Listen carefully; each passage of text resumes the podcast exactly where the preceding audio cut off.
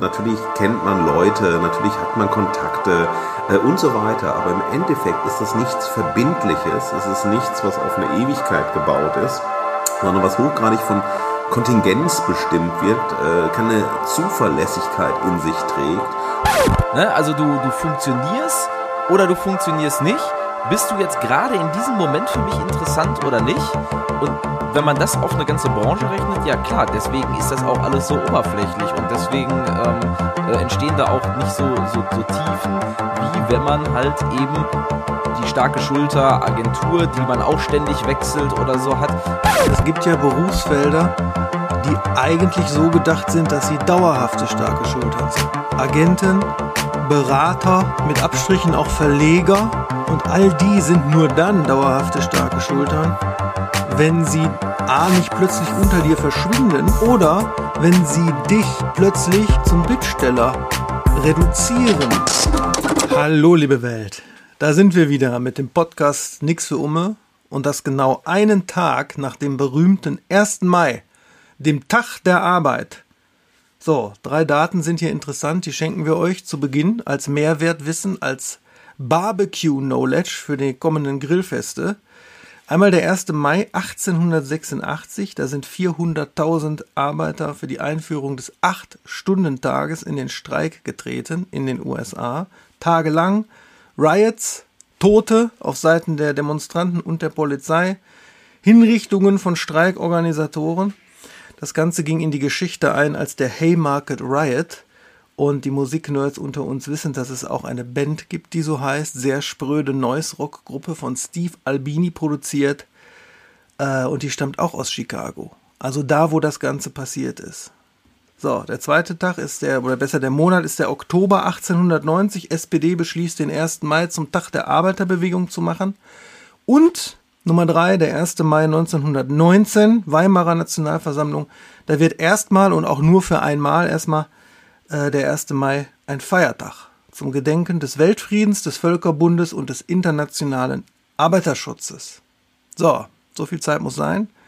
Hier beim Podcast der Kreativmalocher, die ihre Schiebermütze ziehen vor den Malocher-Malochern, wobei Markus gerade einen Hut auf hat und keine Schiebermütze.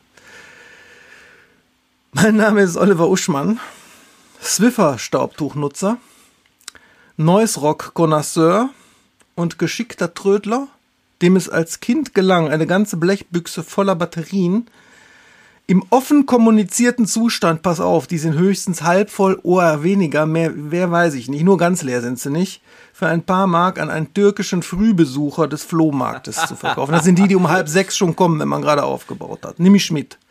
Neben mir, alle in der Tiefe ihres Herzens auch Arbeiterrevolutionäre, haben wir zum einen Markus S. Kleiner, hallo. Ich bin kabelgebundener Staubsauger-Überstundenmalocher, neuerdings kulinarischer Widerständler im Bordbistro der Deutschen Bahn und reproduziere mindestens acht Stunden am Tag mein ungebrochenes Unverständnis gegenüber der Welt, häufig sogar auch noch nach der Arbeitszeit.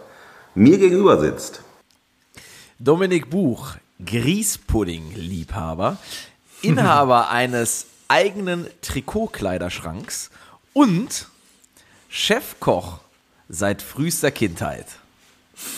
Und gemeinsam haben wir beschlossen, dass in unserer Kreativwelt auch weit jenseits der 8-Stunden-Tage gilt, nix für um.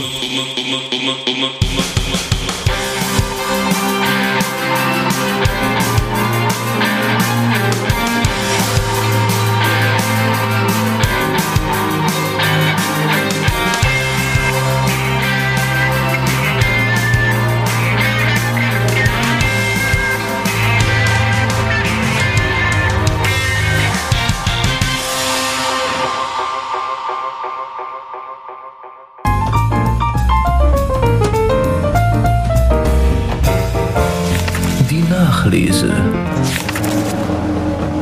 So, Jungs.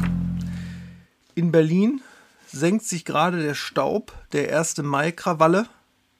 Bayern ist Meister, Fürth ist abgestiegen. Bochum hat Dortmund in Dortmund 4 zu 3 auseinandergenommen.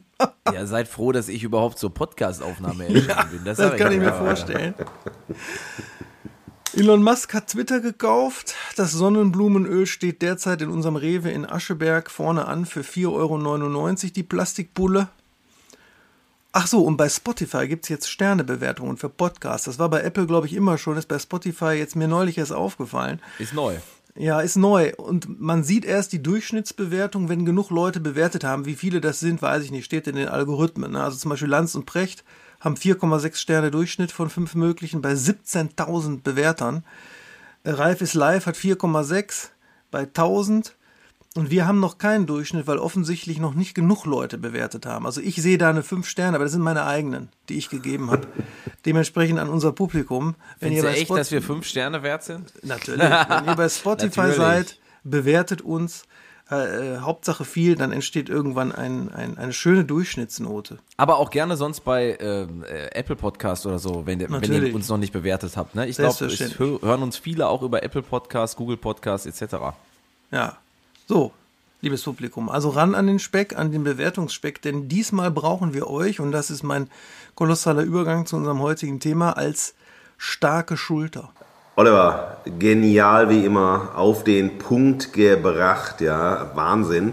Und ich frage mich dabei, naja, wenn man hört so die starke Schulter, denkt man immer an männliche Schultern, an Männlichkeit, an männliches Business, an männliche Schaffenskraft. Und das ist doch eigentlich eine absurde Assoziation, weil es doch bestimmt auch sehr, sehr viele ja, weibliche Schultern gab, an die man sich gelehnt hat in seinem Leben, in seiner Karriere, nicht nur bei der Mutter, sondern auch bei Unterstützerinnen, bei Freundinnen und so weiter. Und ähm, wie sieht das bei euch aus? Das würde ich euch erstmal gerne zurückfragen. Was waren denn eure nicht männlichen starken Schultern? Oder spielt überhaupt bei euch sowas eine Rolle, äh, zu sehen, ob die Schultern, wie die Schultern sind oder wer die Schultern darstellen? Ist das irgendwie relevant für euch? Gibt es Unterschiede auch in der Beschulterung? Also wenn ihr eine starke Schulter braucht, ob ihr ja anders beschultert werdet, wenn es äh, weibliche, männliche Schultern sind und so weiter. Also macht das einen Unterschied? Ist das relevant? Ist mir nur gekommen so, als äh, Oliver das gerade erzählte, dass man es automatisch so assoziiert. Ich finde das einen total interessanten Aspekt, weil letztendlich auch da wieder die Macht der Sprache, äh, dass man bei den Frauen an die Brust der Frau und an die starke Schulter des Mannes, ne? Also was für was für ein äh, ein Quark letztendlich. Ne? Ich meine, natürlich ist es so, äh, dass die Brust irgendwie für ein Kind eine Bedeutung hat, aber äh, letztendlich danach ja auch nicht mehr wirklich äh, wirklich groß. Ne? Und äh, ich ich glaube letztendlich haben wir also ich für meinen Teil habe da überhaupt gar keinen Unterschied und ich habe ehrlich, ehrlich gesagt überhaupt nicht darüber nachgedacht. Äh, Deswegen finde ich diesen Aspekt total interessant, dass du den aufwirfst. Für mich macht es nämlich überhaupt gar keinen Unterschied, weil ich finde, eine starke Schulter ist für mich eine Metapher gar nicht für so den Beschützer ne, oder die Beschützerin dann, aber ich sage, ich nehme jetzt mal ganz bewusst das Maskulinum, ne, den Beschützer oder derjenige, der, der mich irgendwie in den Arm nimmt und mich vor, vor etwas äh, äh, beschützt oder vor etwas bewahren kann, sondern ich finde, die starke Schulter ist eher etwas, was ähm, eine, ja, vielleicht eine Türöffnerin, ein Türöffner ist. Ähm, und zwar im Sinne von Möglichkeiten aufzeigen. Äh, gar nicht mal, um irgendwie ganz konkret etwas für einen zu tun, sondern einfach auch so ein bisschen zu zeigen, wie läuft das Ganze denn eigentlich so? Was musst du tun? Was kannst du tun? Was solltest du tun? Und dementsprechend ist es geschlechtlich vollkommen egal. Und ich persönlich hatte in meinem Leben, ich weiß nicht, ob das 50-50 ist, aber äh, weibliche und männliche starke Schultern an meiner Seite. Und ich kann natürlich auf unsere, glaube ich, vierte Folge der ersten Staffel verweisen, wo ich über Silvia in der Folge Genies und Mentoren ausführlich gesprochen habe, wobei Schulter ja auch äh, viele Bedeutungen hat. Mentor, Dominik sagt gerade Türöffner, Beziehungshelfer, Inspirator oder Inspiratorin. Gibt ja verschiedene Rollen, ne? Ja, das sind, ich finde, Schultern sind immer, und das ist auch, glaube ich, so ein ähm, Moment, der auch bei uns in der Folge heute eine große Rolle spielen wird, sind so Resilienzagenturen. Dass du sagen kannst, Ja, also wie lerne genau. ich damit umzugehen mit Niederlagen, mit Gegenwind, mit, äh, also mit dem, auch mit eigenen Scheitern, mit Sorgen, mit Ängsten, mit Dingen, wo man sagt, ah, ich komme hier, ich stecke fest, ich komme nicht weiter und das ähm, muss man wegdenken von so Momenten der Härte, weißt du, so eine Schulter, ich mach, oder wie im Hip-Hop, Ja. sind Oliver und ich haben ja letztens einen schönen Artikel geschrieben zum äh, Rücken, ne? Äh, zum Rücken im Hip-Hop und so weiter. Das ist alles immer sehr, sehr ähm, auf Stärke äh, basiert und eben weniger auf das Moment, wie gehe ich sozusagen mit mir um, wie lerne ich mich kennen, wie kann ich sozusagen Momente, die mich äh, schwach machen, die mich krank machen, die mich erschöpfen und so weiter, wie kann ich damit umgehen, wie kann ich weitergehen, wie kann ich vielleicht auch umdenken und so weiter. Und das zeigt mir sehr deutlich, ähm, dass die Frage sozusagen hier auch nochmal eine Relevanz spielt, ähm, inwiefern können überhaupt digitale Assistentinnen Schultern sein? Also ist es was wirklich was Menschliches, wo man den, äh, eine menschliche Ansprechpartnerin braucht, ja, um mit, zu diskutieren, um sich auszutauschen, um sich empathisch einzufühlen? Oder kann dieses Schultern sein oder Schultern, Beschultern, wie auch immer, auch digital vermittelt sein? Das ist ja neben der Frage nach dem Gender der Schulter, ist es ja auch noch eine Frage nach der Form von Materialität oder Digitalität. Da spricht der Medienwissenschaftler. Entschuldigung. Und der, Literatur, und der Literaturwissenschaftler sagt, es gibt ja auch noch das Sprichwort, auf den Schultern von Riesen stehen. Diese Schultern gibt es auch noch, dass jeder, der etwas Neues, Kreatives erschafft, es nicht aus dem Nichts erschafft, sondern eben tatsächlich aus Traditionen und Wurzeln heraus. Also Merton ist da ein wirklich gutes Beispiel, auf den Schultern von Riesen zu gehen. Aber dieses auf den Schultern von Riesen gehen, ich spüre es äh, in meiner Weisheit als Professor, ähm, das wird heute noch eine Rolle spielen.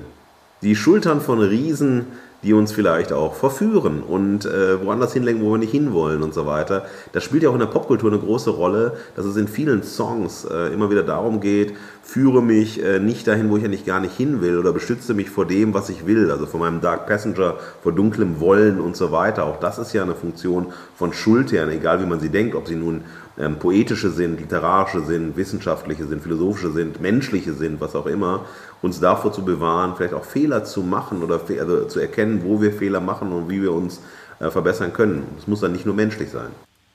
Ja. Stichwort tiefe Bedeutung von Popsongs. Ich bin ja auch selbst sehr häufig Schulter für Klientinnen und Klienten. Und da hat eine, ähm, die ich begleite bei mehreren Büchern, eine neue Kolumne gegründet, die sie auch als Podcast nun versendet auf Spotify. Die heißt Hörst du es auch? Und sowas, muss ich sagen, habe ich in meiner langen Karriere als Musikjournalist noch nicht gelesen.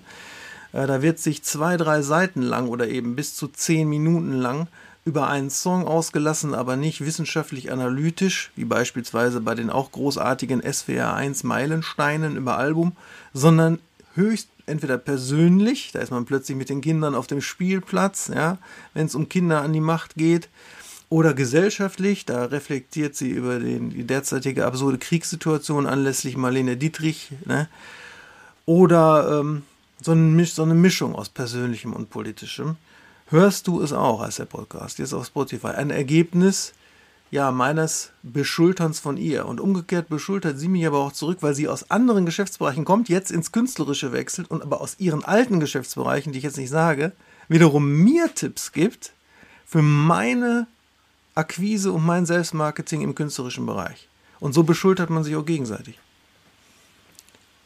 Also ich habe den auch gehört, du hast mir den ja empfohlen, ähm, fand das auch eine ganz herausragende Idee und auch die Art und Weise, wie sie es macht, also mit welcher Haltung sie mit den Songs umgeht, auch wie diese, diese Glaubwürdigkeit, die dabei ist, dass sich jemand hinsetzt und einfach öffentlich mal so ein Selbstgespräch führt äh, über, über das, was denke ich gerade, was fühle ich gerade, was empfinde ich gerade, fand ich ganz großartig, hat mich auch sofort erreicht, hat mich abgeholt, kann ich also auch uneingeschränkt empfehlen. Ich finde das ganz spannend, ähm, ich mache das gerne so, dass ich mit Menschen ähm, mich auch mal beschultern lasse, die aus einem völlig anderen Bereich kommen, die dann drauf gucken auf das, was ich mache und wie ich es mache und manchmal sagen, Mensch, äh, du stehst dir da im Weg. Ist doch viel zu kompliziert. Warum reduzierst du einfach nicht deine Komplexität? Warum äh, ne, gehst du nicht einfach den Weg? Und warum schaust du nicht so drauf? Und warum denkst du das so? Und das ist immer sehr, sehr hilfreich für mich gewesen, mit Menschen zu sprechen, die aus einem ganz anderen Bereich kommen und mir einfach vielleicht einen Knoten lösen oder einfach so die, die Sicht wieder freiräumen aus einer ganz anderen Perspektive, wo ich gedacht hätte, Mensch, das interessiert mich nicht, das ist total uninteressant, aber die eben auch Problemlösungswege haben, die helfen können, die eigenen Probleme zu lösen, obwohl sie aus einer ganz anderen Welt in die eigene Welt reinfallen. Und deshalb finde ich dieses Beispiel auch auf, auf der Hinsicht, das was du beschreibst, wahnsinnig spannend und gut. Dominik guckt wahnsinnig nachdenklich. Das könnt ihr jetzt nicht sehen. Aber da weiß man nicht. Ich macht weiß sich.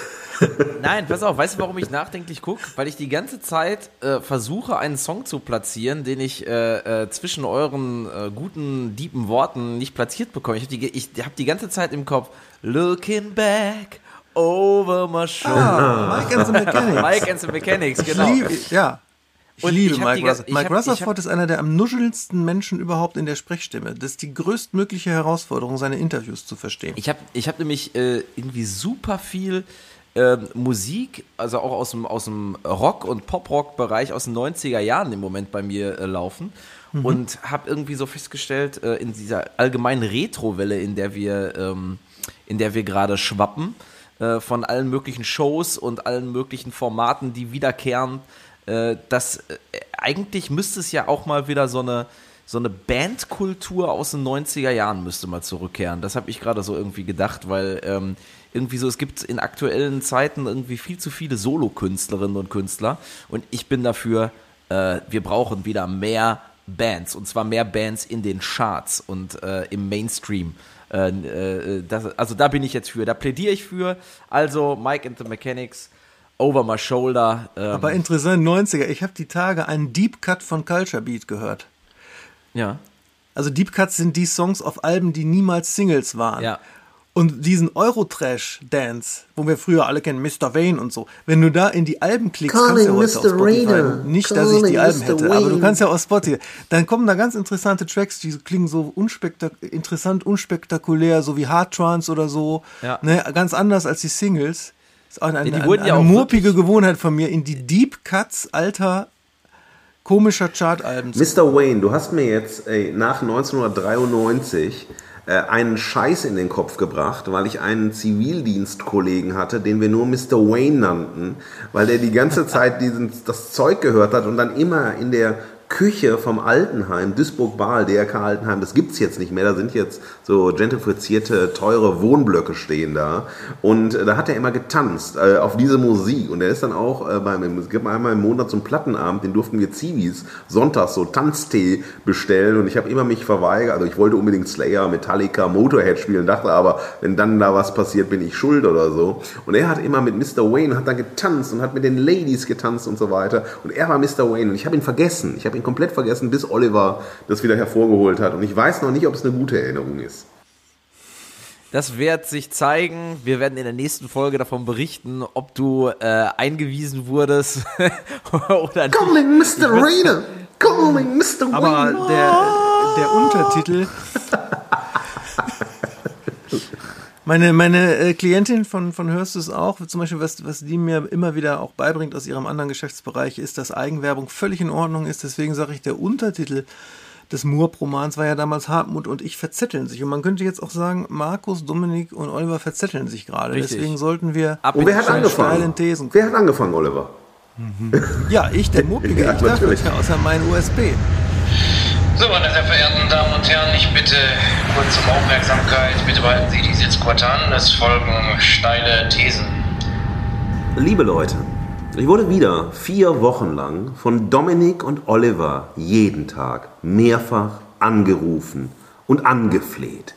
Markus, bitte mach das nicht. Tu das nicht. Lass das bloß sein. Ich meine, worum geht es bei diesen Anrufen? Worum ging es bei diesen Anrufen? Nein, nicht um einen Gedichtband von mir mit Befindlichkeitslyrik eines nahezu 50-Jährigen oder das Revival des Batik-Shirts auf meinem fast 50-jährigen Körper. Nein, viel, viel profaner. Es ging um meine steile These, bloß nicht wieder so lang, wir haben doch keine Zeit, wir verstehen dich sowieso nicht, bla bla bla. Es ist alles viel zu lang, lass das daher.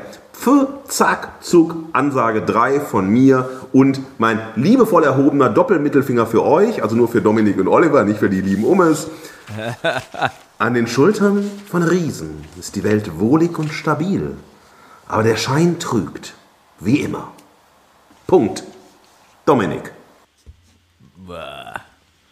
Nicht schlecht, nicht schlecht. Also, eine steile These von Dominik lautet heute. Eine starke Schulter kommt selten von alleine. Man muss sich eine suchen. Yeah. Meine ähnelt ein bisschen der von Markus, aber sie fängt genauso an wie Dominiks. Eine starke Schulter hilft nur, wenn man sich hin und wieder an sie anlehnt, aber nicht, wenn man sich wie ein kleines Kind auf ihr ohne Bodenkontakt durch das Leben tragen lassen will. Das Gespräch um die Ecke. Mit Der erste Nix für Umme Gast vom Dominik, ähm, der lag recht nah, ja, äh, denn äh, das ist nämlich gleichzeitig auch der beste Freund und äh, ein ja ein gestandener Schauspieler im wahrsten Sinne des Wortes, Wer ist bekannt, das? bekannt aus Film und Fernsehen, bei mir an meiner Seite Daniel Fritz. Schön, dass du dabei bist. Ich freue mich wirklich sehr, dass wir ähm, heute hier äh, nicht nur einen schönen Tag zusammen verbringen, sondern auch äh, du mein Gesprächspartner für Nix für Umme bist. Und wir haben ja heute ein Thema, um das es in der Folge geht, was zwischen uns beiden ähm, immer wieder Thema ist, nämlich das Thema ähm, Netzwerke und Ja. Netzwerke im Sinne von, wie komme ich eigentlich voran? Also w- was ist meine starke Schulter, an die ich mich anlehnen kann oder welche Schultern kann ich nutzen? Man könnte jetzt äh, negativ sagen, wo schlafe ich mich hoch? Aber das ist natürlich einfach nicht damit gemeint, sondern eher, wie man einfach auch Entscheidungen trifft oder ähm, irgendwelche Dinge ins Auge fasst, um sie dann halt gezielt mit Partnerinnen und Partnern auch zu erreichen. Ähm, als wir uns kennengelernt haben, da waren wir beide ähm, noch recht frisch im Schauspiel dabei, zumindest was äh, Film und Fernsehen angeht. Wann ne? war das? 2000 und Ähm, 14, nee, nee, 12. 2012. Nee, Moment, nicht 12, 13? Drei- 13, glaube ich. Also irgendwie 12, 13. Irgendwie sowas. 2013 Ja. muss es gewesen sein. Ja. Boah, ich bin raus, ne? Ja, also Auf ich jeden weiß Fall nicht. da, aber wir also waren haben uns, sehr frisch, ja. Genau, wir haben uns bei einer Produktion kennengelernt, ähm, wo wir ähm, äh, vorher größere Probenarbeiten hatten und ich weiß dann nicht, ich meine, die Probenarbeiten sind 2012 gestartet und wir haben 2013 Irgendwie so. Mhm. gespielt, wie dem auch sei, ist ja auch jetzt gerade äh, auf jeden Fall schon ein paar Jährchen her. Und was ich damit sagen wollte, wir haben beide zu dem damaligen Zeitpunkt ähm, irgendwie noch eine Menge äh, an Ideen gehabt, wo es hingeht und die immer wieder neu äh, angenommen, äh, antizipiert und, und so weiter. Ideen, wo es hingeht und Vorstellungen, wie es wohl ist. Ne? Genau, aber erz- erzähl doch mal vielleicht auch, damit, damit das irgendwie für unsere Zuhörerinnen und Zuhörer klar ist, ähm, was dein Schauspielwerdegang war. Also äh, du bist ja ganz klassisch auf die Schauspielschule gegangen ähm, und ähm, warst auf einem ganz renommierten Schauspiel, ähm, auf einer renommierten Schauspielschule in Wien, nämlich am Max-Reinhardt-Seminar. Genau, richtig. Und ähm, ja, vielleicht kannst du uns ja da mal so ein bisschen mitnehmen an, in, in die Zeit und auch was vor allen Dingen dann nach der Schauspielschule ging. Also äh, zum, wie ich dazu kam, wie die Jungfrau zum Kinder, über die Berufsberatung tatsächlich, witzigerweise. Ähm, bin überhaupt nicht vorbelastet familiär, was ähm, Schauspiel angeht, aber grundsätzlich auch was so den künstlerischen Bereich angeht. Und äh, diese Idee kam durch meinen Berufsberater wirklich zustande. Ich fand das immer interessant vorher, aber ähm, die wirklich finale Entscheidung, diese Richtung ist es jetzt, kam durch ihn. Und ähm, dann bin ich das angegangen, Aufnahmeprüfung gemacht und am Max-Reinhardt-Seminar bestanden. Ähm, war dann vier Jahre dort, habe die Ausbildung genossen und verflucht. Es war äh, beides. Ich fand es äh, unheimlich schwer, schwierig in diesen Bereich hineinzukommen, für mich hineinzuwachsen. Ähm, es hat mich Kraft gekostet ohne Ende und ich hatte Angst, wirklich Angst vor diesem, diesem Beruf und diesem Ausgesetztsein äh, dem Publikum gegenüber diesen, wir hatten vorhin das Thema Bewertungen, ja, jede, jeder bewertet dich, egal ob das innerhalb der Schule ist oder das Publikum, das ist ja wirklich ein verrückter Beruf, wenn man Bewertungen eigentlich gar nicht so geil findet, aber irgendwie doch will und braucht. Ähm, bin dann, habe das, hab das dann zu Ende gemacht äh, in, der, in der Uni vier Jahre bis 2009 und habe dann gesagt, das ist ja eigentlich total absurd, weil diese Schule ja eine alte Theaterschule ist und alles noch in Richtung Theater ging. Man muss, ans, man muss ins Engagement, ins Fest, ins Ensemble rein und habe diese äh, äh, Runde gemacht. Wir machen am Ende im vierten Jahr ein Ensemble, nee, wie nennt man sich, ein wie nennt sie es? Vorspiel, ne? Vorspiel, genau. Ja, Inter Intendanten- Intendanten genau. Ja. Und ziehen dann durch verschiedene Städte ähm, und spielen in, innerhalb einer Stadt in einem Theater und die umliegenden Theater kommen dann dahin. Also sprich aus Hamburg kommen dann nicht nur Leute aus Hamburg, sondern aus Kiel, aus Bremen, aus Hannover und so weiter. Das ist so ein bisschen was von Viehhandel eigentlich immer. Ne? Es ist total, ja genau. Du wirst so einmal einmal gezeigt und äh, äh, greift jemand zu, nein, nein, dann schicken wir halt die Nulpe weiter, ne, Ja, in die genau. nächste Stadt. Und ähm, ich habe dann auch so ein, zwei, drei Einladungen bekommen und habe dann gemerkt, das ist überhaupt nicht mein Ding. Ich will, ich will das nicht. Ich spüre dieses Theater nicht und ich finde das ganz komisch, weil das auch nicht meine richtige Art, also nicht meine Art von Kunst war ähm, und habe das dann abgebrochen und habe das natürlich kommunizieren müssen innerhalb der Universität, auch gegenüber meinen Dozenten. Und dann kam ein Unverständnis auf mich. Das gibt's nicht. Das kann, du kannst nicht abbrechen. Und wenn du, wenn du eingeladen, du musst da hingehen. Ähm, und wenn du jetzt nicht ins feste Engagement kommst, du kommst nie wieder ins feste Engagement. Und ich dachte mir, ja, aber das will ich ja gar nicht. Also hört mich jemand. Ne? Ähm, und habe dann so eine kleine Krise geschoben in, in Wien und dann irgendwie gemerkt, ich muss aus dieser Stadt auch raus, weil die ist halt tolle Stadt, ne? aber belegt für mich mit Schauspiel und mit Studium. Bin zurück nach Hamburg, wo ich ursprünglich herkam ähm, und habe erstmal kurz bei meinen Eltern gelebt ähm, und dann gemerkt, Mensch, es gibt ja auch noch Film. Es gibt ja auch noch Kamera, es gibt ja noch mal diese andere Richtung. Das fand ich aber auch schon immer interessant und ist mir so ein bisschen abhanden gekommen während des Studiums. Und bin dann natürlich wie alle Schauspieler mal nach Berlin gezogen und habe da mal eine Zeit lang gelebt, anderthalb Jahre und von da aus dann nach äh, ähm, London gezogen für eine Zeit, ähm, weil ich da auch meine erste Agentur hatte, mit der ich angefangen habe zu arbeiten. Und dann ging es so langsam los mit den ersten Filmgeschichten, kleine, ganz kleine Sachen. Ähm, habe noch ein paar Shows parallel gespielt und bin von da aus dann aber, weil ich eine Agentur in Deutschland gefunden hatte, wieder zurück nach Deutschland gekommen, um das hier aufzubauen. Das war so 2011, 12, also Ja, genau da, wo wir uns, Da, wo wir kennengelernt, uns kennengelernt haben. Also du bist gerade aus London wieder nach Deutschland gezogen, Genau. eigentlich, als wir uns kennengelernt haben. Genau, richtig. Da war ich in Hamburg Ja. zu dem Zeitpunkt. Und genau, und, und äh, da ging es dann eben hier auch in Deutschland so los. Mit, Ja. mit kleinen Schritten. Genau, und jetzt haben wir sozusagen deinen Abriss einmal gehört, so ähm, was, glaube ich, sehr viele Schauspielerinnen und Schauspieler betrifft, die auf die Schauspielschule kommen und entweder die Schauspielschule abbrechen oder nach der Schauspielschule feststellen, das ist irgendwie am Ende des Tages doch auch gar nicht mein Beruf oder ähm, Ja. äh, in der, also sag mal, die, der Traum, da haben wir ja auch äh, vorhin mal drüber gesprochen beim Spazierengehen, der Traum, ähm, auf der Bühne zu stehen oder vor der Kamera zu stehen und etwas zu spielen, der geht selten verloren. Aber die Branche drumherum oder das Arbeitsumfeld und die Gegebenheiten, die sind oft so ernüchternd, dass daran ja einfach auch viele Menschen zerbrechen und sagen, nee, da möchte ich lieber etwas anderes wählen. Ähm, Ja. Jetzt, jetzt komme ich, komme ich aber mal darauf zu sprechen, ähm, auf deinen, deinen harten Realitätscheck sozusagen. Ähm, wie läuft das denn im Film? Also, du bist von der Schauspielschule gekommen, hast gesagt, Theater mh, kommt nicht in Frage, will ich nicht. Ich will Film machen. So, ähm, jetzt äh, können sich wahrscheinlich viele unserer Zuhörerinnen und Zuhörer, die nicht aus der Branche kennen, gar nicht vorstellen, ähm, wie läuft das denn so? Also du hast vorhin gesagt, du hast in London eine Agentur gehabt und in Deutschland eine Agentur. Vielleicht kannst du ja auch mal so ein bisschen so, wozu hast du überhaupt eine Agentur gesucht oder wie, äh, wie läuft das denn da?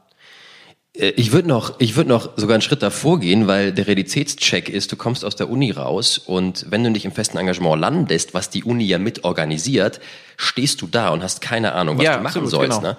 Ähm, du bist ja nicht darauf vorbereitet auf, äh, das sind die nächsten Schritte, wenn du eventuell in, in den Filmbereich reingehen willst. Bedeutet, ich hatte eine Liste von Castern. so, Ja, Punkt. Das war's. Ja. Ne? Also im Endeffekt äh, begann da die Realität. Mhm. Ähm, Und die war, äh, guck mal, wie das läuft. Wie, wie funktioniert das? Und ich hatte meine, meine damalige Freundin, ähm, hat äh, bei einer bei den Players bei äh, Ja. einer Agentur in Deutschland gearbeitet. Eigentlich sogar die größte Agentur. genau, So, ne? genau im, im, im, in Deutschland im deutschsprachigen Raum. Ja. Ähm, und zwar als Assistentin. Und die wiederum hat natürlich darüber auch Ahnung gehabt von Agenturen. Und an meine Agentur in England kam ich ran, weil sie nach England ziehen wollte, um ihr Studium zu beenden. Und ich meinte, ja, ich habe keine Agentur in Deutschland, weil ich nicht weiß, wie. Ähm, dann gehe ich doch einfach mit und lerne wenigstens dann die Sprache. Und dann sagte sie, aber nicht ohne Agentur und hat für mich Agenturen angeschrieben. Also es ist so, dass der Realitätscheck so aussieht, wenn du in diese Branche rein willst, viel Glück. Ja.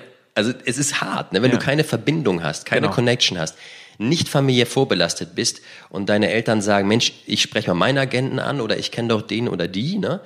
mein Agentin, meine Agentin oder den oder die, dann ist das ganz schön hart. Ja, also da sind wir eben genau im Thema drin, also Thema Netzwerk. Ne? Also äh, wenn du äh, wenn du dich jetzt irgendwie vorstellst als neuer potenzieller Filmschauspieler oder ähm, Schauspielerin, dann hat auf dich ja keiner gewartet. So, ähm, Genau. Ne? Es, es gibt halt einfach unzählige. Du bist eigentlich in einem einem Pool, einem Meer äh, einem Ozean an, äh, an Gesichtern, kann man ja, Ja. wirklich so sagen. Ähm, du musst Basics haben, du brauchst ähm, halt eben dann ein, ein paar Headshots, ein paar Fotos, ähm, du brauchst ein Demoband oder so, mit dem äh, die Casterinnen und Caster oder Produktionsfirmen auf dich aufmerksam werden.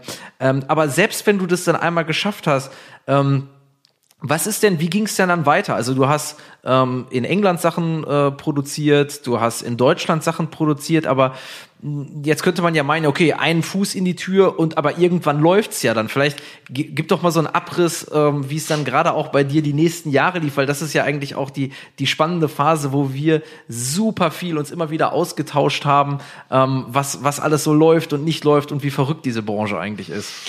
Ich habe ähm, ich hab dann aus, aus England rückwirkend eine Agentur gefunden, die mich äh, genommen hat in Deutschland und und mich vertreten hat.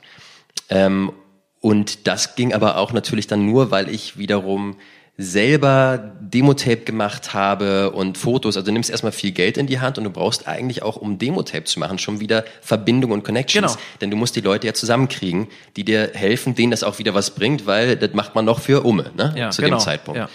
Und ähm, dann ging das los mal mit dem ersten kleinen Auftrag, den ich gemacht habe. Und dann denkst du natürlich, ey, jetzt, also jetzt kommt das Ding ins Rollen, weil ich habe zwei Tage für Soko Stuttgart gedreht. Genau. Ja.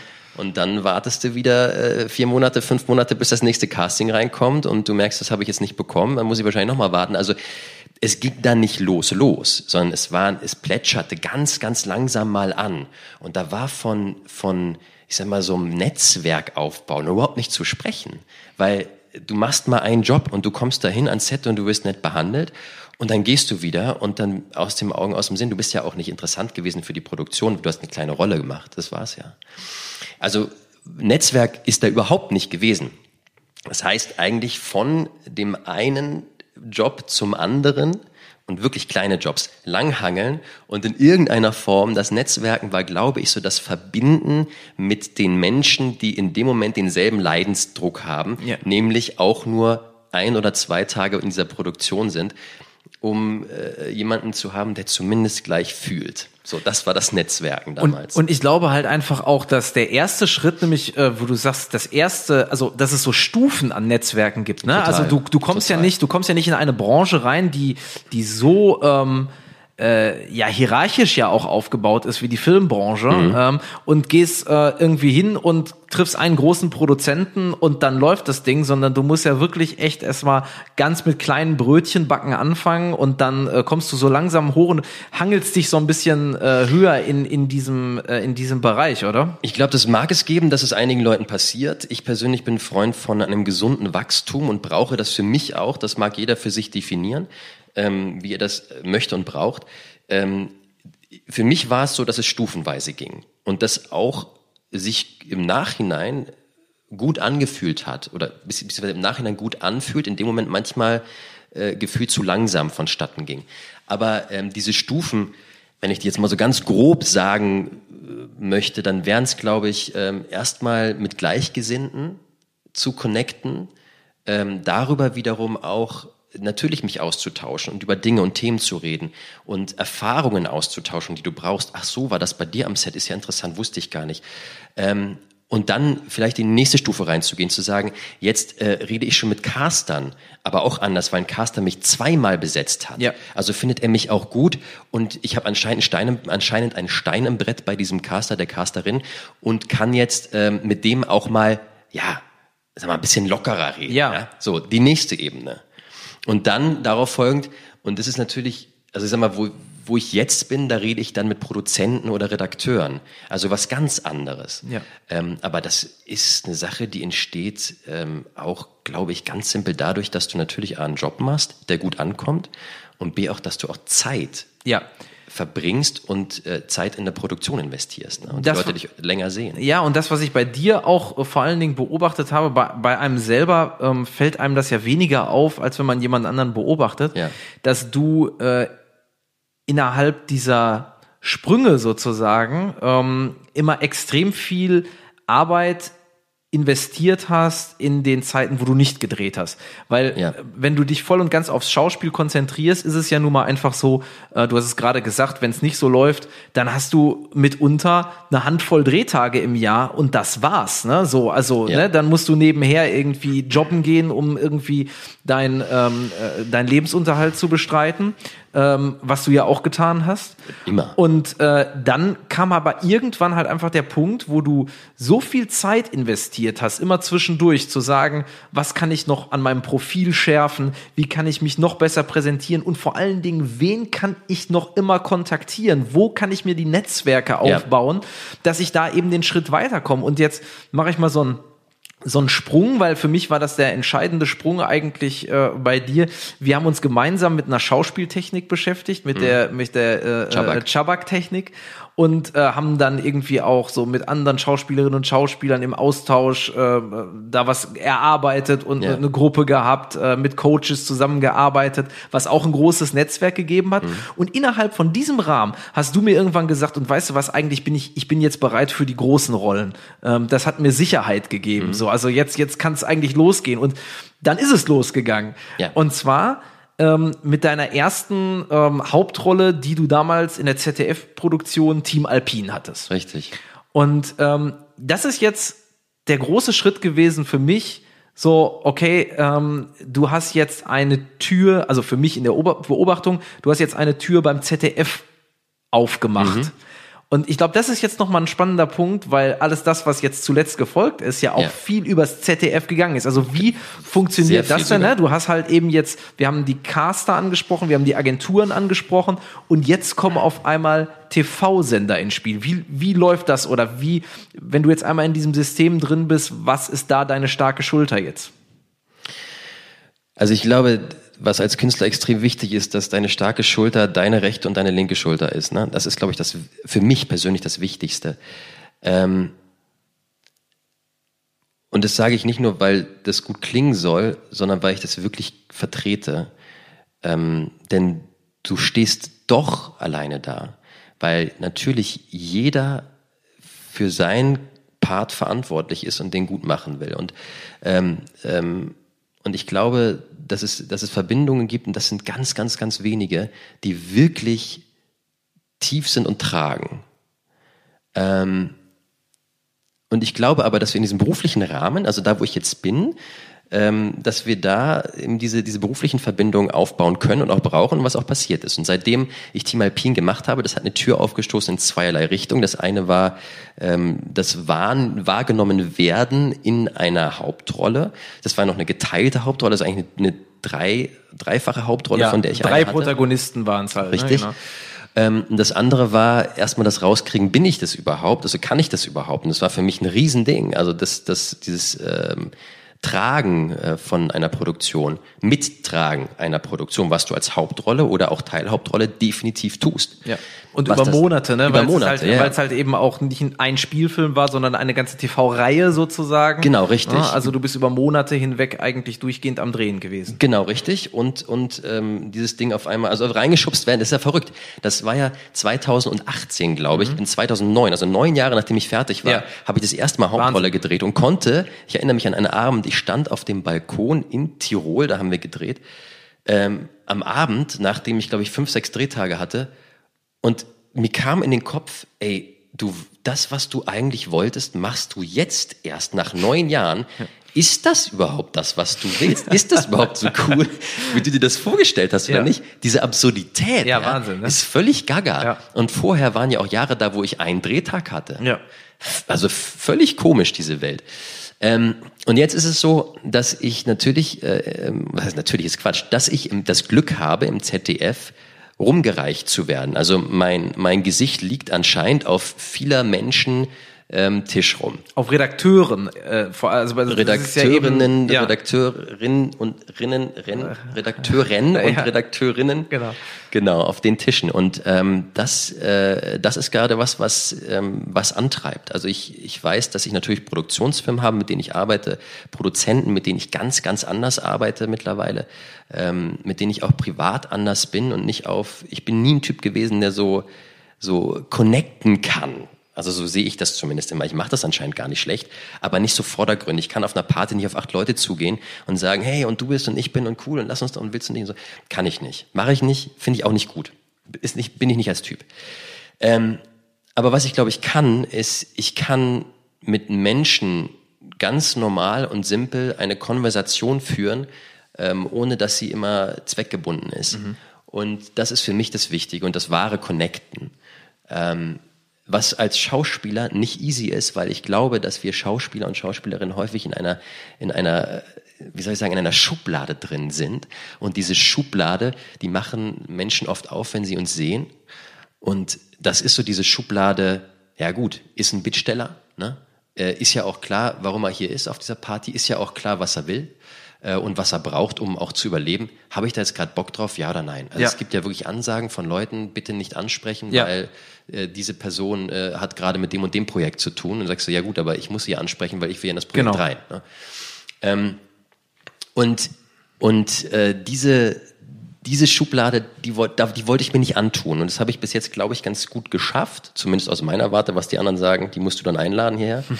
ähm, ja, und werde gerade durch, durch, durch die Gegend gereicht. Ich kann mich anders unterhalten. Ich treffe viel mehr Leute alleine durchs Arbeiten. Ja. Ich sitze äh, mit einer Redakteurin da und unterhalte mich mit ihr, äh, weil ich im nächsten Projekt mit ihr gelandet bin, ähm, weil sie mich da reingeholt hat in das Projekt. Ich sitze mit äh, unserem Produzenten da und diskutiere ganz andere Themen. Also das ist auf einmal, auf einmal bin ich Teil dieses, dieses Kosmos. Businesses, Ja. Mhm. dieses Kosmos. Und werde, und das ist, glaube ich, das, das Gefühl, was unheimlich toll ist, ähm, endlich, und das ist aber auch so, dass es auch meine Arbeit war, ich musste auch von meiner Seite daran arbeiten, ernst genommen in dem, was ich tue. Ja. Denn das, das habe ich das Gefühl, werden viele SchauspielerInnen ähm, lange nicht.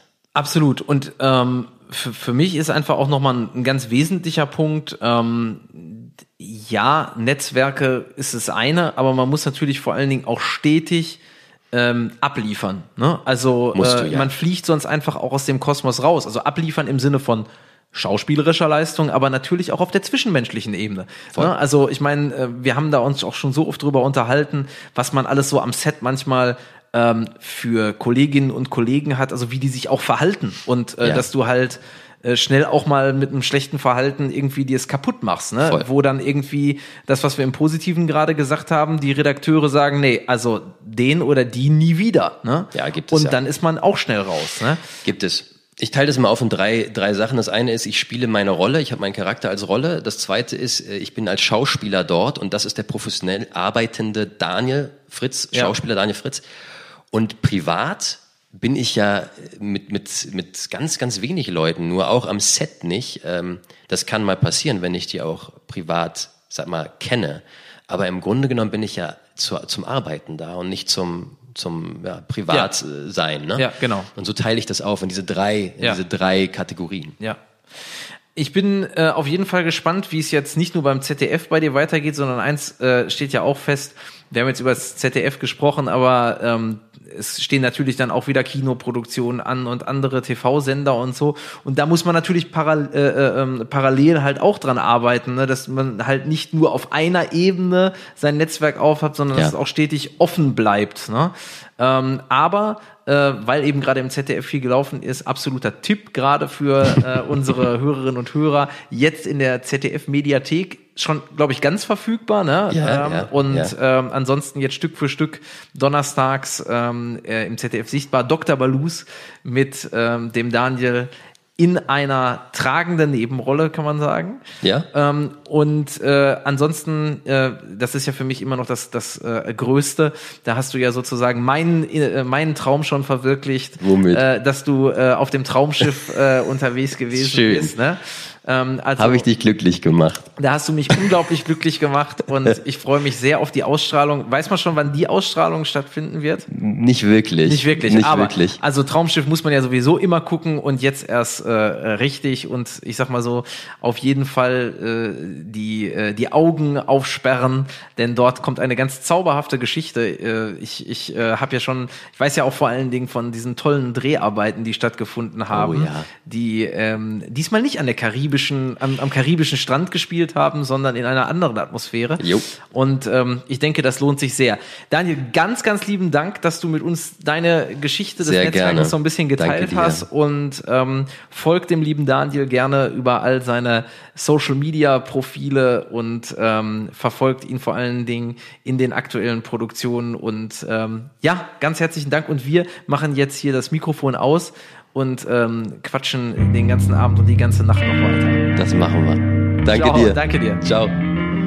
Ja Mensch, schön den Daniel mal wieder zu hören. Unfassbar sympathischer, gut aussehender, eloquenter Kerl. Ähm, sehr schön, das äh, zu hören und ein bisschen auch aus seiner Geschichte zu hören, die ja, glaube ich, für unser Thema total reichhaltig ist. Da sind einfach so viele Themen. Ich habe mir, das könnt ihr jetzt nicht sehen, ich halte es den Herren hier mal hoch. Wie immer ganz viel mitgeschrieben, aber auch gemalt, wenn ich zuhöre. Und ähm, ich möchte ähm, bei einer Sache so Fun Fact rein, aber dann mal sozusagen meine zentrale These rausgreifen. Ich habe mich gerade gefragt zum Schluss, was wären wir drei auf dem Traumschiff? Lass uns das kurz besprechen. Wer wäre was? Und dann würde ich gerne zu meiner zentralen These kommen aus dem Gespräch mit Daniel. Dominik, was wärst du beim Traumschiff? Jetzt als, als äh, äh, schauspielerische Figur Ja, oder ja. als Figur, die Ja, ja, da natürlich. in echt drauf ist oder so. Nee, als schauspielerische Figur natürlich. Ja, also äh, meine Rolle wäre natürlich irgendwie äh, äh, die Rolle von äh, Harald Schmidt, ne? Also der äh, der Unterhaltungschef an Bord, ne? Also das das wäre doch mein das wäre doch mein äh, mein Job. Definitiv. Sehr gut. Oliver. Ich hätte eine Gastrolle in einem Plot, in einem der drei Plots und wäre wahrscheinlich äh, mehr oder minder ich selbst, ein Autor oder Blogger, der über diese Reise Ja, schreibt, ja. vielleicht auch undercover schreibt, um mal zu gucken, ob da alles mit rechten Dingen zugeht. Oh ja, oh, das kann ich Das mir ist- sehr gut vorstellen. Das ist Bombe. Ähm, Ich wäre gerne als Gast sozusagen da unterwegs und äh, wäre gerne der Typ, der immer rumnörgelt und alles schlimm findet und äh, der alle gut. nervt, Richtig der alle gut. tierisch nervt Ja. und immer Hut trägt, Ja. Weil, weil er seine äh, Frisur nicht zeigen möchte. Ganz großartig. Ja, als, äh, Du, ähm, hm? ja, Entschuldigung. dumm, als, als du gerade kurz draußen warst, haben Dominik und ich schon untereinander getalkt, dass das zum Beispiel ein geschlossener Kosmos ist, bei dem Schultern nicht viel helfen, außer man ist drin. Die Schulter ist also der Sender ZDF, bei dem man schon sich Meriten verdient haben muss, um überhaupt vom Traumschiff berufen zu werden, was ja ähnlich ist wie vom Papst berufen zu werden in den Vatikan. Ja. Ich, ich fand deshalb, also ich fand ähm, also viele Sätze fand ich schön. Ich habe mir einen ganz besonders rausgeschrieben, der sehr viel von dem auch enthält, was äh, ich so wahrnehme in meinen Bereichen, nämlich du stehst doch allein da. Und das finde ich einen ganz, ganz wichtigen Satz, äh, wo er auch beschrieben hat, natürlich kennt man Leute, natürlich hat man Kontakte äh, und so weiter, aber im Endeffekt ist das nichts Verbindliches, es ist nichts, was auf eine Ewigkeit gebaut ist, sondern was hochgradig von Kontingenz bestimmt wird, äh, keine Zuverlässigkeit in sich trägt und man immer sozusagen Glück haben muss, nochmal sein Netzwerk, seine Kontakte aktivieren zu können. Wenn die einen kennen, wissen die, man ist zuverlässig, man macht seine Sachen gut und so weiter. Aber dreht sich mal der Wind, also kommt jemand, eine andere Redakteurin ins ZDF, gibt es am Theater eine andere Intendantin, ähm, wechselt eine Programmschiene beim Radio und so auch weiter, ähm, gibt es eine neue Lektorin bei Verlagen, dann bist du auch als Autorin, die bekannt ist, die gut war, die geliefert hat, über Liefern haben wir schon viel gesprochen, ähm, ja, dann bist du uninteressant, dann bist du raus und so weiter. Das war so der eine Satz, der mich da sehr... Ähm, ja, erreicht hat und mitgenommen hat, diese Erkenntnis äh, und dann aber auch das Verbundene, was ihr zum Schluss gesprochen habt, natürlich mit dem, also wie bin ich da? Ich bin zur Arbeit da, ich bin zur Maloche da, ich bin nicht da, um mit Freunden eine gute Zeit zu verbringen und so weiter. Lerne ich mal jemanden kennen, ist gut ähm, und so weiter. Also, aber dieses Moment des Alleinseins und dass diese Schultern immer nur temporäre Schultern sind, wenn überhaupt, aber man eigentlich das Selbstgehen kultivieren muss, ähm, und sich selbst schultern und beschultern äh, kultivieren muss, um nicht unterzugehen. Ja, das ist vor allen Dingen ja auch Olli auf Olivers These irgendwie interessant, ne? Also, dass du halt eben sagst, eine starke Schulter hilft nur, äh, wenn du nicht alleine nur dich von der tragen lässt, sondern wenn du auch weitergehst, ne, Oliver? Weil ich, ich habe nämlich auch gedacht, ähm, das ist ja das, wo ich auch im Gespräch bei Daniel so gesagt habe, naja klar, beim ZDF läuft's halt sehr gut, du kommst halt von Schritt zu Schritt weiter, aber ähm, wenn es da mal nicht mehr läuft, so, ne, dann, du musst ja auch zusehen, dass du auf den anderen Schienen weiterkommst, ne? Weil also ich, ich habe das bei mir zum Beispiel an einer Stelle mal festgestellt, da hatte ich eine äh, ne, ne TV-Produktion in einer, in einer Serie, lustigerweise auch ZDF. Und dann war ich auf dem, äh, auf dem Empfang eingeladen bei der äh, Film- und Medienstiftung äh, NRW. Äh, so dieser große Promi-Auflauf und ähm, äh, alle äh, beweihräuchern sich gegenseitig. Und dann stand ich, übrigens auch eine legendäre Szene, ich stand ähm, zwischen Helge Schneider und Hannelore Kraft an der Bar. und dann tippt mich von hinten eine Schulter an. Und ähm, ich habe den guten Mann erst gar nicht äh, erkannt. Und dann, ach so, ja, stimmt, das war der Produzent von der Serie, ne, die ich gedreht hatte da. Und dann sagte er, ja, das hat, das hat mir ganz großartig gefallen und ähm, naja, müssen wir auch mal gucken. Also auch das Zusammenspiel da mit einem der Protagonisten. Und äh, also da müssen wir mal mehr draus machen und äh, wir, wir, wir sprechen mal, ne? So, und dann hat sich da irgendwie eine Umbesetzung ergeben und so und nie wieder was gehört. Ne? Also auch da wieder, also diese, man kann sich auf keine starke Schulter verlassen in, äh, in einem dieser äh, Kosmen. Kosmi. Kosmi. Ja. Es gibt ja, es gibt ja Berufsfelder, die eigentlich so gedacht sind, dass sie dauerhafte starke Schultern sind. Agenten, ja. Berater, mit Abstrichen auch Verleger, wo ja immer noch die romantische Vorstellung herrscht aus Thomas Mann Zeiten, du hast einmal einen Verleger dein Leben lang. Und all die sind nur dann dauerhafte starke Schultern, wenn sie A nicht plötzlich unter dir verschwinden, was passieren kann, also ganz verschwinden, da also fällst du auf den Beton, oder wenn sie dich plötzlich, und das war da für mich das wichtigste Wort in dem Interview, zum Bittsteller reduzieren gegenüber denen, wo sie dich eigentlich vertreten sollten, als starkes Angebot. Ja, in dem Moment, wo sie das aber nicht machen, sondern eher die Vertreter der anderen Seite sind, ist der Drops eigentlich gelutscht. Hm. Und das ist der Zynismus der Realität. Also das erlebt man in ganz vielen Bereichen. Genau das, was du äh, beschreibst, dass man als Malocherin, als Kulturarbeiterin ähm, primär Bittstellerin ist und nicht sozusagen durch seine Leistung, sondern durch, äh, naja, ist mir jemand sympathisch, passt der gerade in meine Wahrnehmung von Wirklichkeit rein und dann, wenn das nicht sozusagen aus der Befindlichkeit bestimmt wird, vor allem einfach nur die Reduktion auf die Zahl. Stimmen die Absatzzahlen, stimmen die Medienberichte, stimmt das alles? Also du wirst äh, zu einer Zahl und wirst dann auch objektiviert und auf der anderen Seite wirst du objektiviert, weil du ja dem oder derjenigen, äh, wo du durchgeschleust werden sollst, gefallen musst also dich auch anbiedern musst, äh, entsprechen musst und so weiter, dann wirst du wieder objektiv, verobjektiviert. Und das ist sozusagen die große Kunst zwischen diesen beiden Verobjektivierungsmaschinen, die in den ähm, Kultursystemen, auch in der Kunstbranche und so weiter ähm, tätig sind, Ich sagen zu können, darüber haben wir oft in der ersten Staffel gesprochen, und sich irgendwie behaupten zu können, weil ohne Institutionen kommst du nicht wirklich durch. Das Pathos das alles selbst machen, ist zumindest meine Erfahrung, ist redlich, aber irgendwann kommst du an systemische Grenzen, wenn du mehr willst als sozusagen einen bestimmten Range und so weiter, weil dieser Durchbruchvariante oder diese große Wahrnehmung oder dieses, ne, also immer wieder, so jetzt wie bei deinem Freund gerade beschrieben, immer wieder gebucht zu werden in so einem Moment und so weiter, so ein Ketteneffekt, der ja auch endlich ist in sich, der kann ja auch von heute auf morgen wieder vorbei sein. Das ist die größte Kunst eigentlich in dem Bereich. Ja, und das führt ja auch letztendlich zu einer oberflächlichen Branche, ne? Also genau das, Total. Ne? Also du, du funktionierst oder du funktionierst nicht. Bist du jetzt gerade in diesem Moment für mich interessant oder nicht? Und wenn man das auf eine ganze Branche rechnet, ja klar, deswegen ist das auch alles so oberflächlich und deswegen ähm, äh, entstehen da auch nicht so, so, so Tiefen, wie wenn man halt eben die starke Schulter, Agentur, die man auch ständig wechselt oder so hat.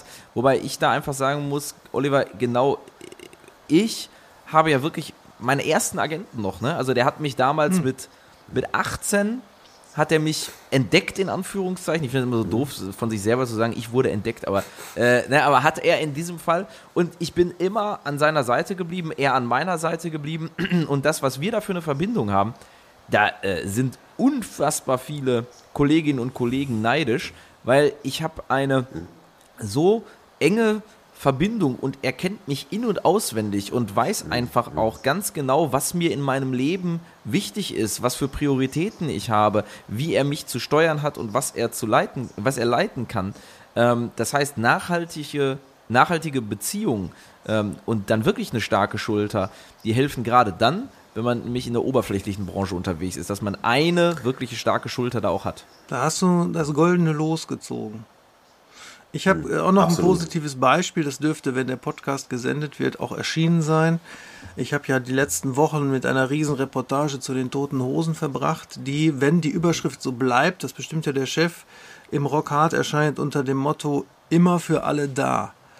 Und die Art und Weise, wie die mit ihren ja bis zu 100 Crewleuten, wenn man alle Rollen mit einbezieht, umgeht, plus den Künstlern auf ihrem Label und an der angeschlossenen Booking-Agentur ist innerhalb der Branche unvergleichlich. Egal wen du fragst, du hörst nur Positives, bedingungslose lebenslange Loyalität, richtig äh, wertschätzendes Verhalten. Und ein Bekannter von mir sagte, als ich ihm davon vorschwärmte, ja, ist doch normal, dass man Leute gut behandelt.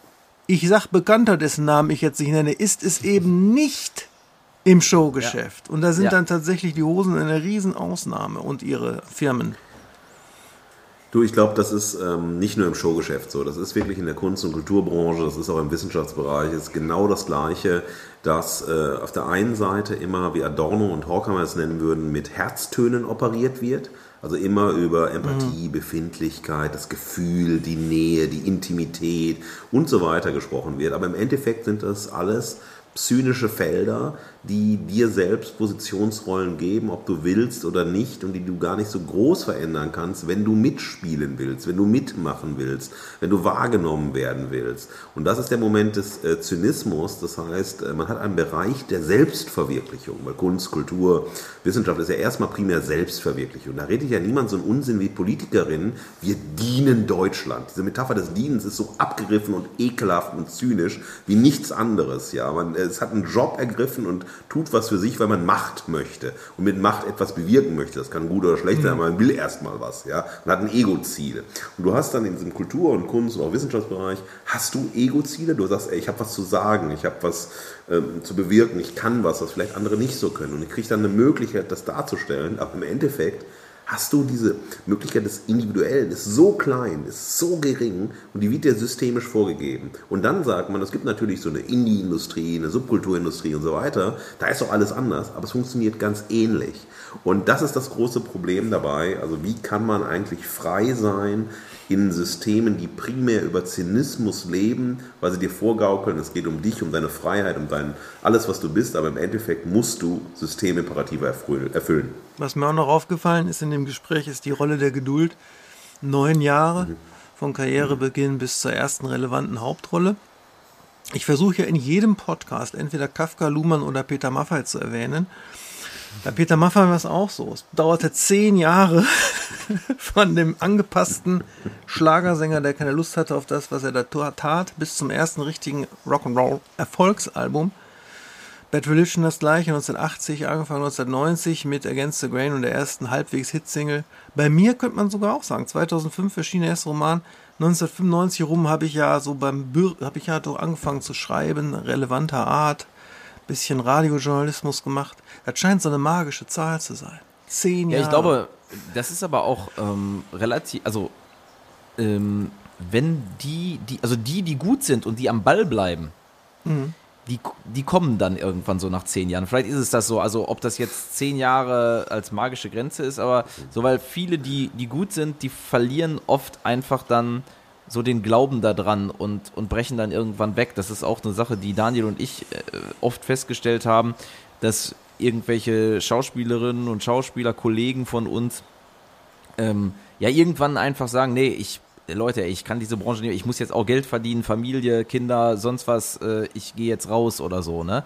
Und die, die hartnäckig bleiben und die wirklich ernsthaft dranbleiben und die aber auch gut sind, ne? Also die werden oft dann belohnt. Nicht immer, aber Die bleiben belohnt, vielleicht ne? dran, weil sie eine andere Art von starke Schulter an ihrer Seite haben, nämlich eine, die sie resilient macht gegen Ja. diese ganzen Enttäuschungen und Verletzungen und Pipapo. Genau, aber denk doch auch, also ich meine, das ist ja in, in der Musik, ist es, ist es ja so häufig so, du hast jetzt gerade Peter Maffay angesprochen, aber äh, wenn ich an, an Bochum, an Grönemeyer denke, ne, das ist ja eben genau diese Verbindung Bochum, äh, Album 84, äh, das eigentlich erste Album von Grönemeyer, was wirklich einen Durchbruch hat. Ne? Davor war das halt äh, ein lokaler Musiker hier und natürlich, vielleicht hat man das ein oder andere Lied mal gekannt, aber das war, also der hat ja kaum noch einen Plattenvertrag gekriegt, ne? das darf man nicht vergessen so. Und äh, dann kam halt eben der, der Riesendurchbruch oder, oder auch Aki Bosse oder so, ne? Zu dem du ja auch Kontakt hattest, schon zu der Zeit, wo er auch noch gekämpft hat, ne? Und von all denen hörst du, hörst du immer die gleiche Geschichte. Ey Leute, ey, ich habe hier vor äh, zehn Leuten in irgendeinem Club gespielt, wovon irgendwie fünf Leute noch irgendwie Freunde waren und äh, drei Leute aus Versehen in den Laden gekommen sind. Ne? Die Geschichte, die erzählt dir jeder erfolgreiche Künstler, jede erfolgreiche Künstlerin.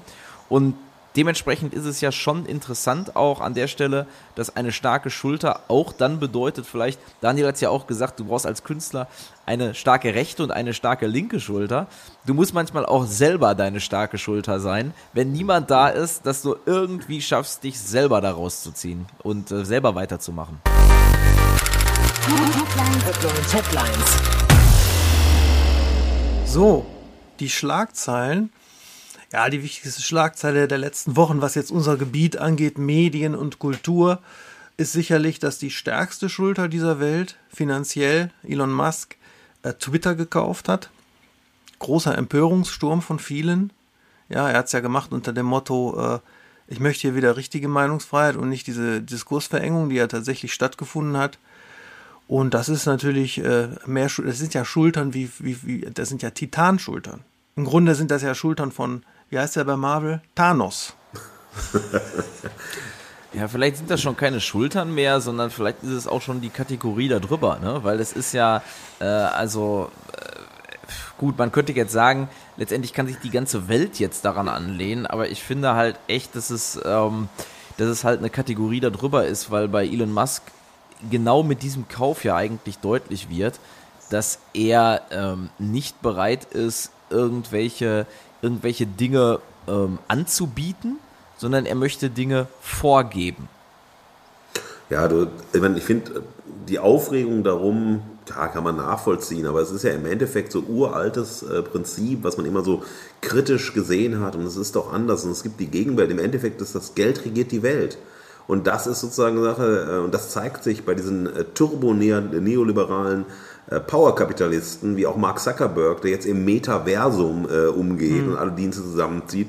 Auch Elon Musk, das sind einfach da jetzt in dem Fall Digitalunternehmer, die wissen, ähm, was heutzutage Macht bedeutet und wie man sich Macht leisten kann und wie man auch die Wahrnehmung der Welt mitgestalten kann, allein durch den Kauf von Unternehmen, durch die damit verbundene Vermittlung von Ideologien, wo man auch wieder glaubt, ähm, Also Elon Musk glaubt ja, er ist Freiheitskämpfer, er ist Widerständler und verkauft so das Freiheitsversprechen. Geht nicht ins Berghain, weil er kritisiert hat, ne, das hatten wir ja der ersten Folge, ne, also die solidarisieren sich äh, mit der Ukraine und was soll denn das, dass so ein Club macht und so weiter. Er ist nicht, also ist dann gegangen, so der Mythos zumindest, der selbst erzählte. Und das ist das Problem. Die Frage ist, wo gibt es noch dieses, was äh, auch für Kunst, Kultur und auch für die Wissenschaft so wichtig war? Wo gibt es die Lücken im System, damit Power to the People einfach mehr Einfluss kommen kann auf die Gestaltung von Wirklichkeit? Und dann ist so ein Elon Musk, der sagt dann, ja, pff, hier, Twitter will ich gerade haben. Das ist so, als ob du sagst, so Mensch, ich möchte die neue Buchse haben in der Dingens oder den neuen äh, Anzug oder irgendwie eine neue CD, gehe ich in den Laden, kaufe ich, weil ich es gerade kann.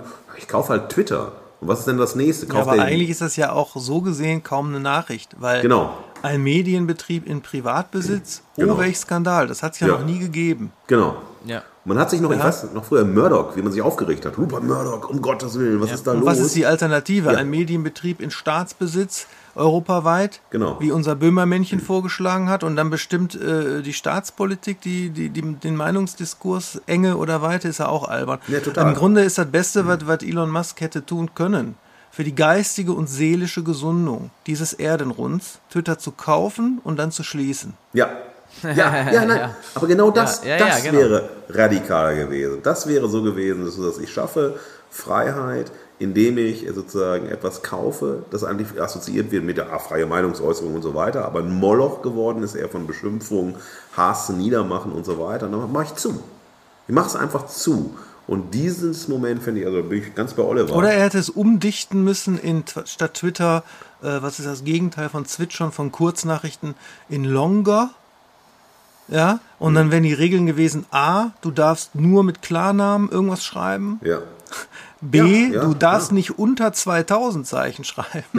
Ja, ja, ja, ja. ja, so, und ja, das reicht eigentlich schon. Und C, doch C, äh, äh, jeder, jede Nachricht äh, kostet äh, das Porto, das in dem jeweiligen Land einen Brief kosten würde. So, und dann wollen wir doch mal sehen. ja, und da bist du. Ja, aber ja, genau. Also wir, wir, die Frage ist doch letztendlich, äh, ich will nur auf die Privatbesitzgeschichte eingehen. Ne?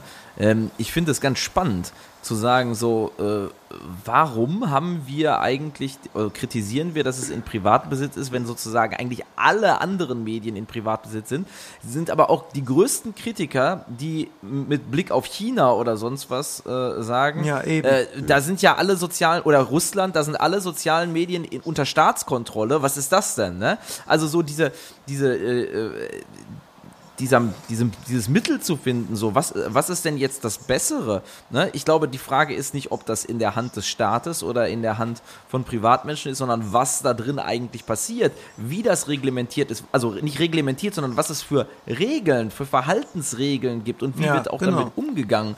Und das ist eigentlich äh, letztendlich unerheblich, was da jetzt, äh, was da jetzt passieren wird. Genauso, äh, ob jetzt Donald Trump zurückkehrt oder nicht.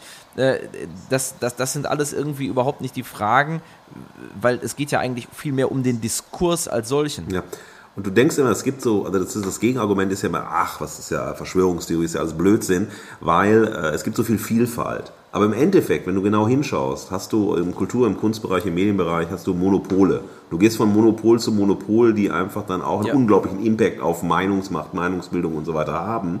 Und das andere ist eine Form von Narkotisierung der Wahrnehmung. Es gibt Vielfalt und dann ist alles gut. Aber was ist sozusagen, also, ne, was bedeutet das? Was ist ja sozusagen nur, dass es Du hunderte hast halt die Eigenverantwortung, dich nicht nur Ja. an die großen Schultern anzulehnen, medial Genau. als Konsument, sondern an die kleinen, Schul die kleinen Schultern zu finden. Und Ja. wenn du dir nicht die Mühe machst, die kleinen Schultern zu finden, ja, dann liegt es auch ein bisschen äh, am Rezipienten und Natürlich. nicht immer nur am Produzenten. Absolut. Oliver, du hast einen Umme-Moment, glaube ich, noch mitgebracht, ne? Ja, mein Moment betrifft unser Dauerthema Selbstsorge. Da habe ich äh, neulich, hat's gepocht. Es hat in meinem C gepocht. Ich möchte die Hintergrundgeschichte jetzt nicht allzu sehr ausweiten, aber dieses Pochen kam noch oben auf auf einen vorhandenen Schaden. Ich habe dieses Pochen ignoriert, weil, und das kennt jeder, der uns zuhört als kreativen Malocher, Malocherin, es war doch so viel Wichtigeres zu tun. Es brauchen doch Menschen von mir Texte und Lektorate und Steuerpapiere und Antworten auf die vielen Signale, die mich erreichen. Über Thunderbird, über äh, Twitter, Nee, über Twitter nicht. Twitter habe ich nicht mehr. über Thunderbird, über die äh, äh, normale Post, über LinkedIn, über Xing, über Instagram Direktnachricht, über Facebook, über meine mehreren E-Mail-Postfächer. Ja.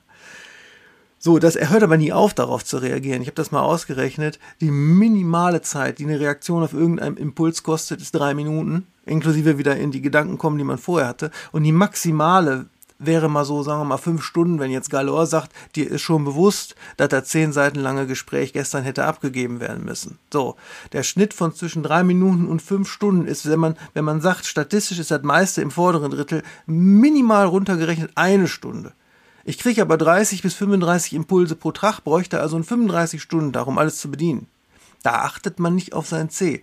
Was ist passiert? Da war irgend so ein kleiner Dorn drin vom Garten, war schon schwerstens entzündet, als ich das dann bemerkte, weil mein bester Freund Migräne mich zur Pause gezwungen hat, habe ich einmal genauer auf den C geguckt.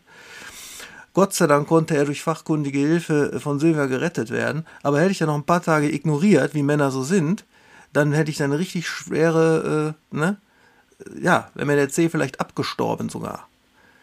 Habe ich dann gerufen, Zeitenwende, Zeitenwende, als ich schmerzerfüllt, aber zufrieden äh, behandelt wurde. Und das muss aufhören, dass man sozusagen alles ignoriert, um zu liefern. Ja, also erstmal bin ich sehr froh, dass es gut ausgegangen ist, lieber Oliver, und ähm, äh, dass, dass da auch möglichst das nicht mehr passiert, das, das, das äh, steht über allem. Gesundheit ist sowieso über allem. Aber ich habe gerade so gedacht, was ist denn auch der Grund dafür, dass man so angetrieben ist als kreativ Malocher und guckt irgendwie so, warum muss das denn alles fertig werden? Ne? Und es hat natürlich einfach auch da wieder, Gegenbeispiel zu Musk, eine Menge mit Geld zu tun. Ne? Weil am Ende des Tages ähm, als Selbstständiger, und da kann, kann glaube ich, jeder auch mitführen, der nicht im Kreativbereich ist, aber selbstständig hm. Geld verdient, du kannst dich nicht krank schreiben. Richtig. Meine größte, meine größte Sorge aktuell bei Corona besteht gar nicht mehr in der, in der Krankheit als solche, weil die Verläufe mittlerweile ja glücklicherweise ähm, äh, milder, milder sind und, und ähm, bei, bei den Geimpften äh, und Geboosterten äh, vielleicht noch einen Tacken mehr. Und ich, es ist ja, es ist einfach ähm, die Ausfallzeit, ja. die Corona bringt. Ja. Weil eine Ausfallzeit bedeutet für mich, ähm, dass eben weniger Geld verdient werden kann. Ne? Und wenn das lange wenn, wenn irgendwelche langen Symptome, äh, Symptome kommen, dann kannst du noch weniger Geld verdienen. So, das heißt, ähm, du musst ja letztendlich immer permanent abwägen zwischen Gesundheit und Geld. Und, da stimme und das ich dir, ist nicht gesund. Da stimme ich dir zu mit einem Abstrich. Elon Musk arbeitet, und das glaube ich ihm, rund um die Uhr. Der hat ein Unternehmen für Raketen, der hat ein Unternehmen für Elektroautos, der hat jetzt ein Medienunternehmen, der arbeitet an dieser Mensch-Maschine-Schnittstelle und, und, und. Alleine jedes einzelne davon ist so viel Aufwand, wenn du da der Chef bist, der alles in der Hand hat, dass das schon ein Vollzeitjob wäre. Das heißt, der ist ja auch getrieben, obwohl er es ökonomisch nicht müsste. Ja, gut, ich glaube, das, das sind dann, äh, das sind dann auch nochmal, also es, es, stimmt alles, aber ich glaube, es ist ein an, nicht anwendbares Beispiel für die breite Masse sozusagen. Nee, nee, ich meine nur, es gibt natürlich ja. zusätzlich zu den ökonomischen Notwendigkeiten ja, A, klar, auf jeden inneres Fall. getrieben sein, weil man nochmal ja. Workaholic ist und da muss man eine Balance finden und B, gibt's ja auch noch dieses Ding, du musst präsent bleiben. Es gibt bestimmt viele Schauspieler, die zwar schon in der A-Klasse sind, aber selbst die, also die genug Kohle haben, um mal zwei, drei Jahre Pause machen zu, aber dann sagen die, ja, oh, scheiße, wenn man mich zwei, drei Jahre nicht sieht, dann ja. könnte es sein, dass ich danach nicht mehr so innen bin wie vorher. Hundertprozentig. Ja. Ähm, aber das ist ein ganz wesentlicher Punkt. Also bei mir wäre der Umme-Moment äh, Dauererschöpfung. Und die Dauererschöpfung nimmt zu, seitdem ich wieder seit April dauernd reisen muss. Also jede Woche, jetzt bin ich wieder nach unserer Aufnahme zwölf Tage am Stück unterwegs, weil ich zwei Jahre nicht mehr beruflich, zwölf Jahre am Stück unterwegs und so weiter. Und ich frage mich, ich bin jetzt 48, ne? Juli werde ich 49, nächstes Jahr kommt die große 5. Und ich habe halt dieses dauernde Erschöpftsein. Also es gibt keinen Moment, wo ich jetzt sagen kann, auch wenn ich Hang Loose mache, ich bin nicht erschöpft. So. Und Erschöpfung ist ein ganz großes Thema, auch was, was Schultern angeht. Ähm, Kreativität ist eine endliche Ressource. Ja, wir können nicht sagen, wir sind Immanuel Kant und schreiben mit Ende 50 die großen Kritiken, mit 60 rüber und so weiter. Irgendwann ist doch der Kopf leer.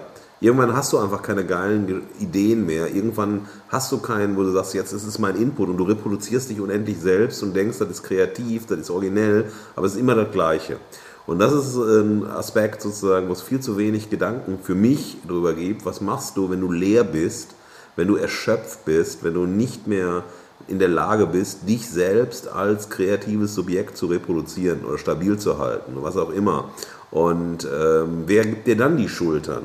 Ja, wenn du selbst sozusagen dann nur noch eine historische Figur wirst, so, ja. Ähm, zum Beispiel jemand wie Max Frisch würde ich mich fragen, wir haben ja über Max Frisch Fragenkatalog, ne, Oliver, würde Max Frisch heute noch funktionieren? Und wenn er heute noch leben würde, was würde er für Bücher schreiben? Das ist ja mit dem Alterswerk immer auch bei vielen berühmten Schriftstellern und so weiter. Kann man über Paul Auster diskutieren. Ne? Ist Paul Auster immer noch der große amerikanische Erzähler, der er mal war oder wie auch immer?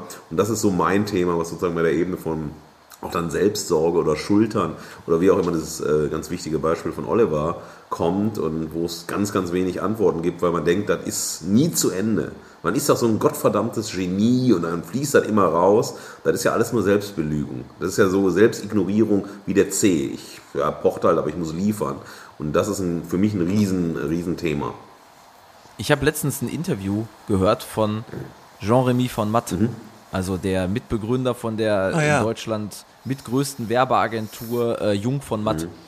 Und äh, er hat gesagt, irgendwann war einfach der Zeitpunkt gekommen, wo er, damit Jung von Matt weiter die geilste Agentur sein kann, selbst aus dem kreativen Prozess rausgeht weil er genau das geschildert hat, was du gerade gesagt hast, weil seine geilen Ideen, die er immer noch gut fand, einfach nichts Neues mehr waren. So und er musste äh, den Staffelstab weitergeben an die nächste Generation, um seine Unternehmung, um seine Idee dahinter irgendwie in die neue Zeit auch weiter transportieren zu kommen. Das fand ich äh, ziemlich stark, das auch so in einem Interview zuzugeben, weil wir haben ja in Deutschland vor allen Dingen oder in unserer westlichen Kultur äh, hier bei uns allgemein ein, ähm, ein Problem damit, Schwäche zuzugeben oder, oder ähm, das, eine, eine Schwäche zu äh, erzeugen oder ein, ein Gefühl der Schwäche zu erzeugen. Und ähm, eigentlich macht er genau das Gegenteil. Er sagt, äh, das ist überhaupt gar keine Schwäche,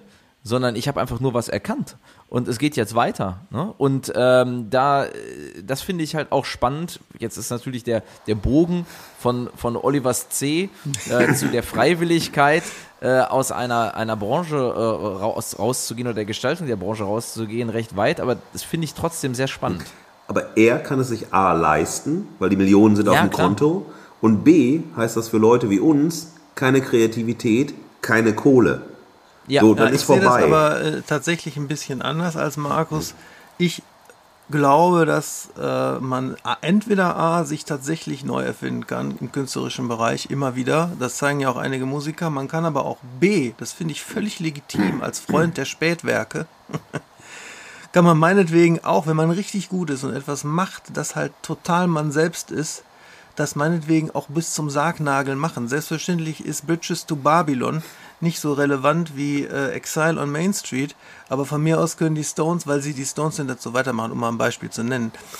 Und äh, also ich für mich oder und, und ein anderes Beispiel dafür, warum man in manchen Sachen um Gottes Willen nicht, nicht das, äh, ein, ein, ein Kosmos in, in die Hände von jungen Kickertisch Cappuccino Menschen legt, ist jetzt die Entwicklung von Star Trek, nur mal nebenbei gesagt.